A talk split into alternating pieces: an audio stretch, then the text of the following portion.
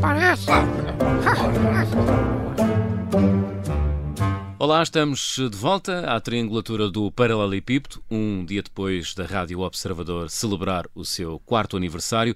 Hoje, com o regresso dos dois nossos comentadores residentes, o Arménio Paulo e o Januário Canutilho, depois deste último domingo termos tido uma experiência que se revelou um pouco atribulada. Olá, Arménio. Uh, mais calmo? Uh, Bom dia ao coletivo de ouvintes, bom dia ao camarada João e ao camarada Arménio. Uhum.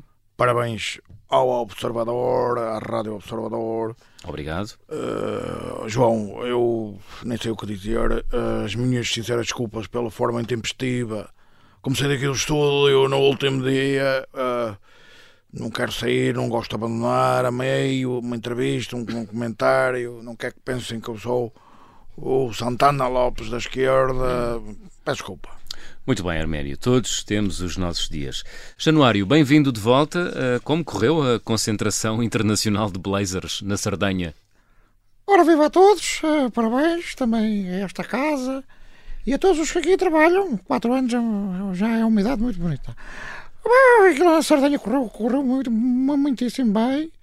Eu fiquei em segundo lugar com um blazer de linha azul marítimo do estilista italiano Dandy Badolini e além da medalha de prata ainda trouxe uma menção rosa pela elegância blasé dos meus sapatos de vela em Antílope. Grande prestação. Uh, Arménio, vejo que quer comentar. Uh, diga. Bom, eu parabenizo também o camarada Januário por isto, quer dizer, eh, se isto é uma coisa que eu faz feliz, eu fico feliz por interposta pessoa. Grato pela consideração. Como curiosidade, já agora, se, desculpem lá estar aqui a, atrasar um bocado isto, mas como curiosidade, posso dizer que uma, uma ocasião eu também tive um blazer. Hum. É, uh, dei-o à minha segunda mulher quando nos separámos Uh, aliás, foi uh, uma chatice nas partilhas.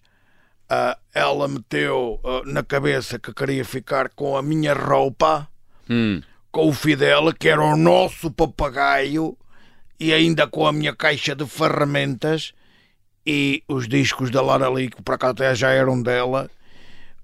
e eu disse-lhe: Minha menina, ficas com a roupa, ficas com o Fidel, leva os discos mas a caixa de ferramentas nem pensar.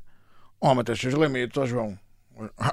Hum. Claro que sim, claro que o homem tem os seus limites. Bom, quanto ao episódio que ocorreu aqui em estúdio este domingo, creio que está sanado com, com as desculpas apresentadas pelo Arménio. Hum. Desculpas aceitas da minha parte também.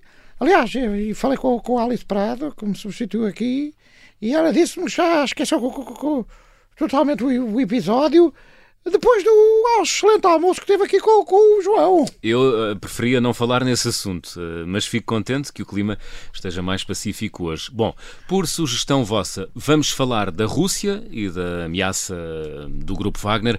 Januário, uh, como é que encarou esta situação? Olha, ao contrário do que disse o José Rodrigues dos Santos noutro contexto, eu digo, não morreram todos. Hum. Ao contrário dele, que disse: morreram todos. Eu digo: não morreram todos. Esse Rodrigo dos Santos também, sinceramente. Eu acho que ele devia ser abrangido por esta nova lei dos rádios a tocar na praia. Ou seja, cada vez que abrisse a boca, levava com 4 mil euros de multa, que era para ver se aprendia. Não morreram todos, mas podiam ter morrido. Aliás, foi por um triz, com amigos como o Perigosinho e o grupo Wagner, o presidente russo não precisa de inimigos. Eu acho que a Rússia, oh, João, hoje em dia parece hum. um filme da série B com maus autores, má produção, mau guião e, sobretudo, sobretudo má, má realização. Não? Hum. Sim, deve ser eh, do mesmo realizador daquele outro filme da série B intitulado A Invasão do Capitólio.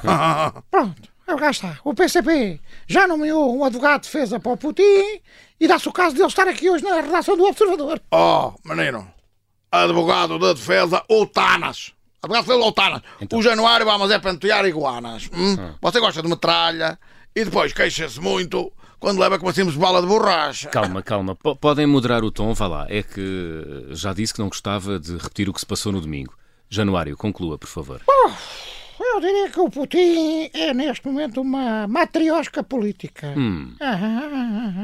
A cada episódio lamentável vai ficando um boneco mais pequeno, mais pequeno, mais pequeno, mais pequeno, até acabar um dia destes do tamanho de uma azeitona. Putin é uma andota. Hum. Ah, ah, e, o, e o Biden, por exemplo, é o quê? Hã?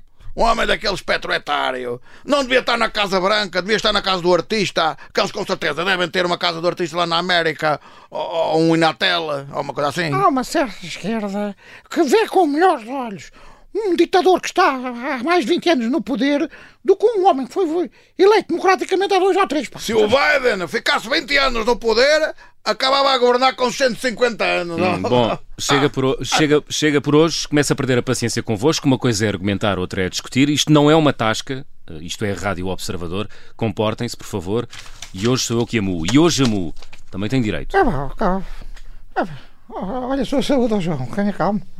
Calma, João, camarada João, eh, tenha calma. Eh, a gente, a gente cedeu-se aqui um bocadinho, mas foi preciso damos um abraço à sua frente. É, pá, não é preciso ficar assim, tenha calma. Ora, agora. Parece.